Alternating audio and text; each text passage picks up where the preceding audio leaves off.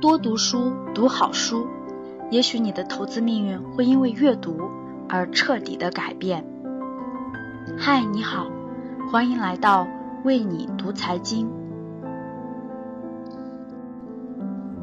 没有任何人有充分的理由天天买卖股票。《股票作手回忆录》这本书。在国内有非常多的版本，其中台湾出版的几个版本翻译的非常好，只是台版的书不太好买，而且非常贵，所以就没有给大家推荐。但是不得不佩服台湾人的认真和严谨。台版的《股票作手回忆录》非常贴近原著，以后有机会给大家介绍一下。今天给大家推荐的是彼得林奇版的，比较适合初学者。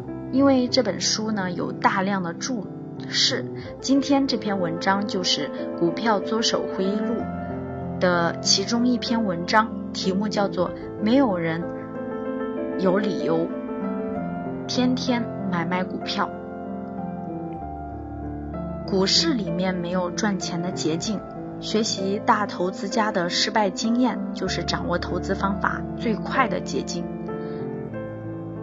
本书的序是新浪财经名博博主凯恩斯所写，他结合自己的经历解释了里夫摩尔告诉我们的想法从来都没有替我赚过大钱，总是坚持不动替我赚大钱。大牛市拿住牛股坚持不动，熊市拿好现金不为短期的利益所诱惑，才能真正赚到大钱。股市里面每天都有赚钱的机会，但是财不入急门。里夫摩尔中学没毕业就直接工作了。彼得林奇在注释中告诉我们，要成为一个成功的投资者，不用是一个数学天才，只要会简单的数学，你就有基本的技能。工作以后的里夫摩尔呢，就很快明白了这个道理。华尔街没有新鲜事，因为投机像山丘一样古老。股市今天发生的事情，过去曾经发生过，将来也必然再次发生。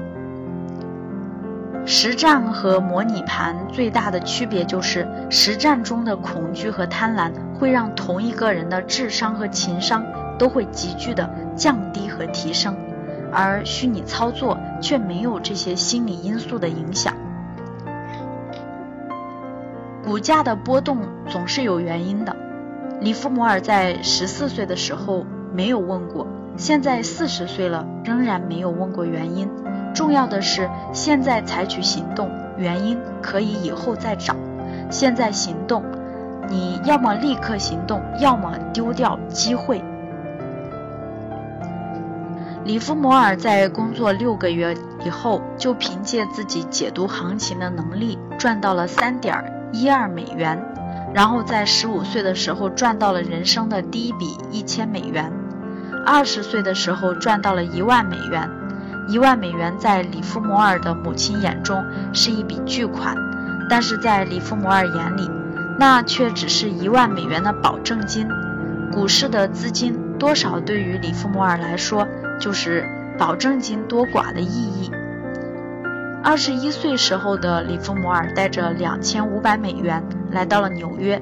虽然二十岁的时候他就赚到了一万美元，但是因为里夫摩尔没有坚持他的交易方法，所以又还回去不少。里夫摩尔总结道：“事实证明，只要我确定自己一定是正确的再出手，通常都能够赚钱。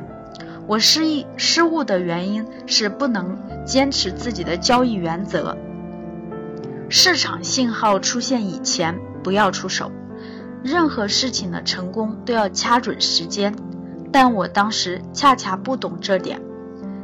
没有任何人有充分的理由天天买卖股票，没有任何人有足够的知识保证自己的每次交易都理智。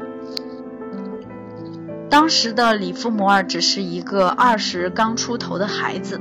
所以不懂得后来学到的知识非常正常。二十年之后呢，他为了安全的买一只股票，会耐心的等待两个星期。到了纽约以后，不到半年的时间，里夫摩尔就破产了。输光了之后，里夫摩尔才知道，之前在空壳证券公司里的教人成绩，注定了他会亏损。所以，经验必须用金钱来换。这就是为什么常说，经验是昂贵的原因。里夫摩尔从来不抱怨市场，因为他知道责任永远不在市场，对市场发火一点好处都没有。输光以后，里夫摩尔借了五百块钱，离开了纽约，到了他擅长的空壳证券公司交易，终于又把钱赚了回来。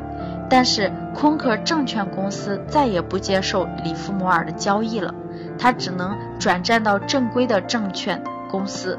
而正规的证券公司也让他学会了股票投机的精髓。